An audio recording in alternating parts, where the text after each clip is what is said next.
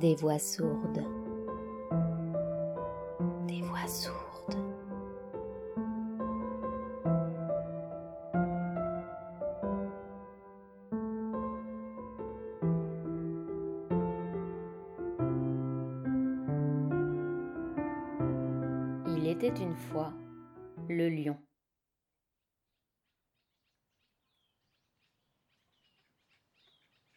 Est-ce qu'il avait tiré sur mes paupières pour voir ce qu'elles cachaient Je n'aurais pu le dire avec certitude. J'avais bien eu le sentiment, au sortir du sommeil, qu'un pinceau léger et râpeux s'était promené le long de mon visage. Mais quand je m'éveillai vraiment, je le trouvai assis, très attentif, au niveau de l'oreiller, et qui m'examinait avec insistance. Sa taille ne dépassait pas celle d'une noix de coco. Sa courte fourrure en avait la couleur. Ainsi vêtu depuis les orteils jusqu'au sommet du crâne, il semblait en peluche. Seul, le museau était couvert par un loup en satin noir, à travers lequel brillaient deux gouttes, les yeux. Le jour commençait à peine mais la lumière de la lampe tempête que j'avais oublié d'éteindre dans ma fatigue me suffisait pour apercevoir nettement, sur le fond blanc des murs crépis à la chaux, cet incroyable envoyé de l'aube. Quelques heures plus tard, sa présence m'aurait paru naturelle. Sa tribu vivait dans les hauts arbres, répandus autour de la hutte. Des familles entières jouaient sur une seule branche mais j'étais arrivé la veille, épuisé, à la nuit tombante. C'est pourquoi je considérais, en retenant mon souffle, le singe minuscule posé si près de ma figure. Lui non plus, il ne bougeait pas. Les gouttes elles-mêmes dans le loup de satin noir étaient immobiles. Ce regard était libre de crainte, de méfiance et aussi de curiosité je servais seulement d'objet à une étude sérieuse, équitable. Puis, la tête en peluche, grosse comme un poing d'enfant au berceau, s'infléchit sur le côté gauche. Les yeux sages prirent une expression de tristesse, de pitié. Mais c'était à mon propos. On eût dit qu'il me voulait du bien, essayait de me donner un conseil. Lequel? Je dus faire un mouvement dont je n'eus pas conscience. La boule mordorée, ombre et fumée en même temps, sauta, vola de meuble en meuble jusqu'à la fenêtre ouverte et se dissipa dans la brume du matin. Mes vêtements de brousse gisaient à terre, tels que je les avais jetés en me couchant au pied du lit de camp, près de la lampe tempête. Je les mis et gagnai la véranda. J'avais le souvenir d'avoir noté la veille, en dépit de l'obscurité, que des massifs d'épineux encadraient ma hutte, et que, devant, une immense clairière s'enfonçait dans le secret de la nuit. Mais, à présent, tout était enveloppé de brouillard. Pour seul repère, j'avais juste en face, au bout du ciel, sur la cime du monde, la table cyclopéenne chargée de neige éternelle qui couronne le Kilimandjaro. Un bruit, semblable à un très furtif roulement de dés, attira mon attention vers les marches de bois cru par où l'on accédait à la véranda. Lentement, délibérément, une gazelle gravissait le perron. Une gazelle en vérité, mais si menue que ses oreilles ne m'arrivaient pas aux genoux, que ses cornes étaient pareilles à des aiguilles de pin et que ses sabots avaient la dimension d'un ongle. Cette merveilleuse créature sortie du brouillard ne s'arrêta que devant mes chevilles et leva son museau vers moi. Je me baissai avec toute la précaution possible et tendis la main vers la tête la plus finement ciselée, la plus exquise de la terre. La petite gazelle ne remuait pas. Je touchais ses naseaux, les caressais. Elle me laissait faire, ses yeux fixés sur les miens. et dans leur tendresse ineffable, je découvris le même sentiment que dans le regard si mélancolique et sage du petit singe. Cette fois encore, je fus incapable de comprendre. Comme pour s'excuser de ne pouvoir parler, la gazelle me lécha les doigts. Puis, elle dégagea son museau tout doucement. Ses sabots firent de nouveau, sur les planches du perron, le bruit de dés qui roulent. Elle disparut. J'étais seule de nouveau. Mais déjà, en ces quelques instants, l'aube tropicale, qui est d'une brièveté saisissante, avait fait place à l'aurore. Du sein des ombres, la lumière jaillissait d'un seul coup, parée, armée, glorieuse. Tout brillait, étincelait, scintillait. Les neiges du Kilimandjaro traversaient de flèches vermeilles. La masse du brouillard que les feux solaires creusaient, défaisaient, aspiraient, dispersaient en voiles, volutes, spirales, fumées, écharpes, paillettes, gouttelettes innombrables et pareilles à une poudre de diamants. L'herbe, d'ordinaire sèche, rêche et jaune, mais à cet instant molle et resplendissante de rosée. Sur les arbres répandus alentour de ma hutte et dont les sommets portaient des épines vernies à neuf, les oiseaux chantaient et jacassaient les singes. Et devant la véranda, les brumes, les vapeurs se dissipaient une à une pour libérer, toujours plus ample et mystérieux, un verdoyant espace au fond duquel flottaient de nouvelles nuées qui s'envolaient à leur tour. Rideau après rideau, la terre ouvrait son théâtre pour les jeux du jour et du monde. Enfin, au bout de la clairière où s'accrochait encore un duvet impalpable, l'eau miroita. Lac, étang, marécage? Ni l'un ni l'autre, mais, nourri sans doute par de faibles sources souterraines, une étendue liquide qui n'avait pas la force de s'épandre plus avant et frémissait dans un ondoyant équilibre entre les hautes herbes, les roseaux et les buissons touffus. Auprès de l'eau étaient les bêtes.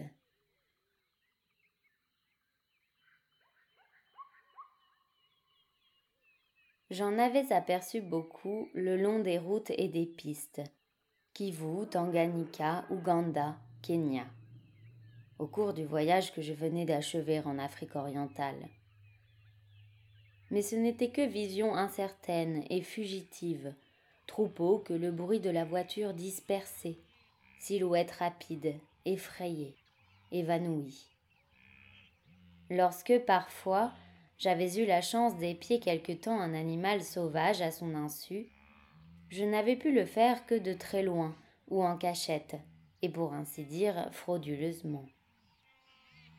Les attitudes que prenaient dans la sécheresse de la brousse les vies libres et pures, je les contemplais avec un singulier sentiment d'avidité, d'exaltation, d'envie et de désespoir.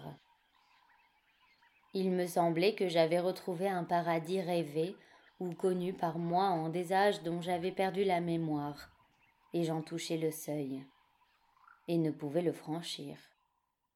De rencontre en rencontre, de désir en désir frustré, le besoin était venu, sans doute puéril mais toujours plus exigeant, de me voir admis dans l'innocence et la fraîcheur des premiers temps du monde.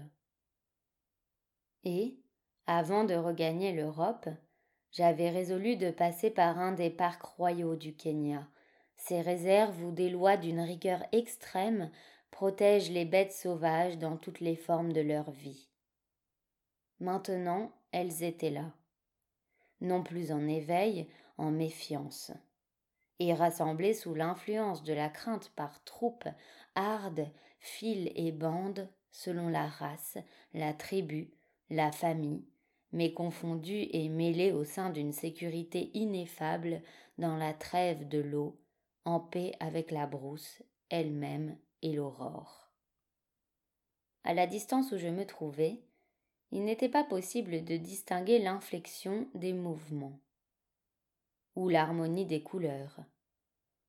Mais cette distance ne m'empêchait pas de voir que les bêtes se comptaient par centaines et centaines, que toutes les espèces voisinaient et que cet instant de leur vie ne connaissait pas la peur ou la hâte. Gazelles, antilopes, girafes, gnous, zèbres, rhinocéros, buffles, éléphants. Les animaux s'arrêtaient se déplaçaient au pas du loisir, au gré de la soif, au goût du hasard. Le soleil encore doux prenait en écharpe les champs de neige qui s'étageaient au sommet du Kilimandjaro. La brise du matin jouait avec les dernières nuées. Tamisée par ce qui restait de brume, les abreuvoirs et les pâturages qui foisonnaient de mufles et de naseaux, de flancs sombres, dorés, rayés, de cornes droites, aiguës, arquées ou massives, et de trompes et de défenses, composaient une tapisserie fabuleuse suspendue à la grande montagne d'Afrique. Quand et comment je quittai la véranda pour me mettre en marche, je ne sais. Je ne m'appartenais plus. Je me sentais appelé par les bêtes vers un bonheur qui précédait le temps de l'homme. J'avançai sur le sentier au bord de la clairière, le long d'un rideau formé par les arbres et les buissons. Mon approche, au lieu d'altérer, dissiper la féerie, lui donnait plus de richesse et de substance. Chaque pas me permettait de mieux saisir la variété des familles, leur finesse ou leur force, je discernais les robes des antilopes, le front terrible des buffles, le granit des éléphants. Tous continuèrent à brouter l'herbe, à humer l'eau, à errer de touffe en touffe, de flaque en flaque. Et je continuais de cheminer. Et ils étaient toujours là, dans leur paix, dans leur règne, chaque instant plus réel, plus accessible j'avais atteint la limite des épineux. Il n'y avait qu'à sortir de leur couvert, aborder le sol humide et brillant pour connaître sur leur terrain consacré l'amitié des bêtes sauvages. Rien ne pouvait plus m'en empêcher. Les réflexes de la prudence, de la conservation, étaient suspendus au bénéfice d'un instinct aussi obscur que puissant, et qui me poussait vers l'autre univers et qui, enfin, allait s'assouvir. Juste à cet instant, un avertissement intérieur m'arrêta. Une présence, toute proche, s'opposait à mon dessein. Il ne s'agissait pas d'un animal. J'appartenais déjà à leur camp, à leur monde. L'être que je devinais, mais par quel sens, appartenait à l'espèce humaine. J'entendis alors ces mots en anglais. Vous ne devez pas aller plus loin. Deux ou trois pas me séparaient au plus de la silhouette fragile que je découvris dans l'ombre d'un épineux géant. Elle ne cherchait pas à se cacher. Mais comme elle était parfaitement immobile et portait une salopette d'un gris éteint, elle semblait faire partie du tronc auquel elle s'appuyait. J'avais en face de moi un enfant d'une dizaine d'années, tête nue. Une frange de cheveux noirs et coupée en boules couvrait le front. Le visage était rond, très hâlé, très lisse. Le cou long et tendre. De grands yeux bruns qui semblaient ne pas me voir étaient fixés sans ciller sur les bêtes.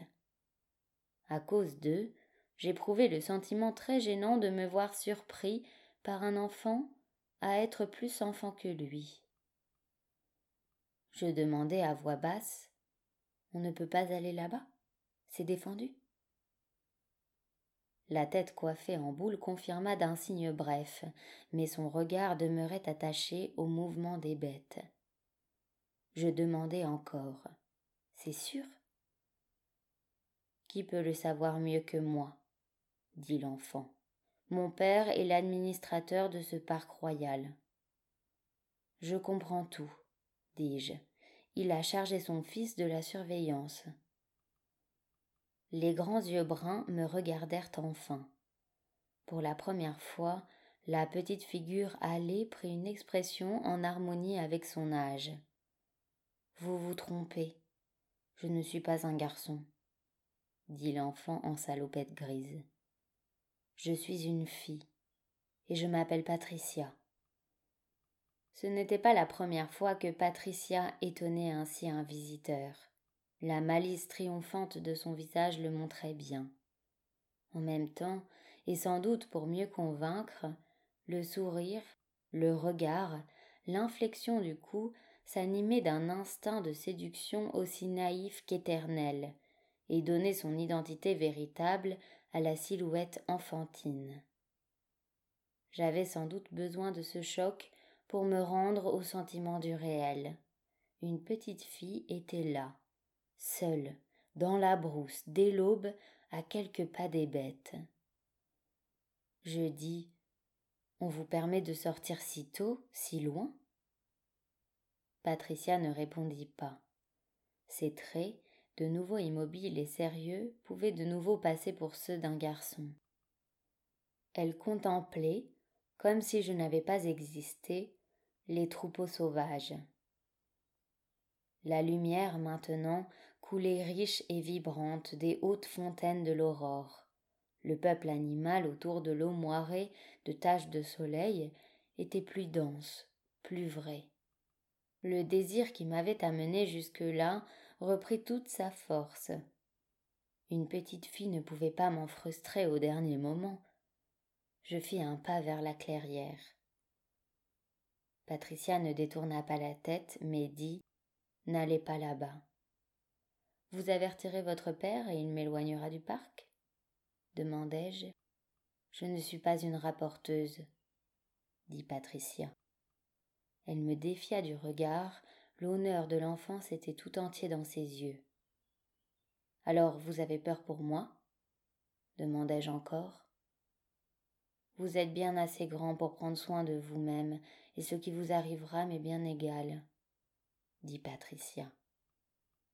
Comment une figure aussi lisse et fraîche était-elle capable de changer à ce point, et se montrer soudain indifférente jusqu'à la cruauté? Ce que pouvaient me faire subir les sabots, les défenses, les cornes des bêtes, importait peu à la petite fille. Elle m'aurait vu piétiner, éventrer, sans émoi. Mais alors, demandai-je, mais alors pourquoi me demandez-vous? Ce n'est pas difficile à comprendre, dit Patricia. Ma lenteur d'esprit commençait à l'irriter. Des étincelles éclairaient ses grands yeux sombres. Vous devez bien voir, reprit-elle, combien les bêtes sont tranquilles et à l'aise l'une avec l'autre. C'est le temps le plus beau de leur journée. Était-ce l'influence de l'heure, du paysage, un pouvoir singulier émané de cette petite fille? Par instant, elle semblait posséder une certitude et connaître une vérité qui n'avait rien à voir avec le nombre des années et les habitudes de la raison. Elle était comme en dehors et au-delà de la routine humaine.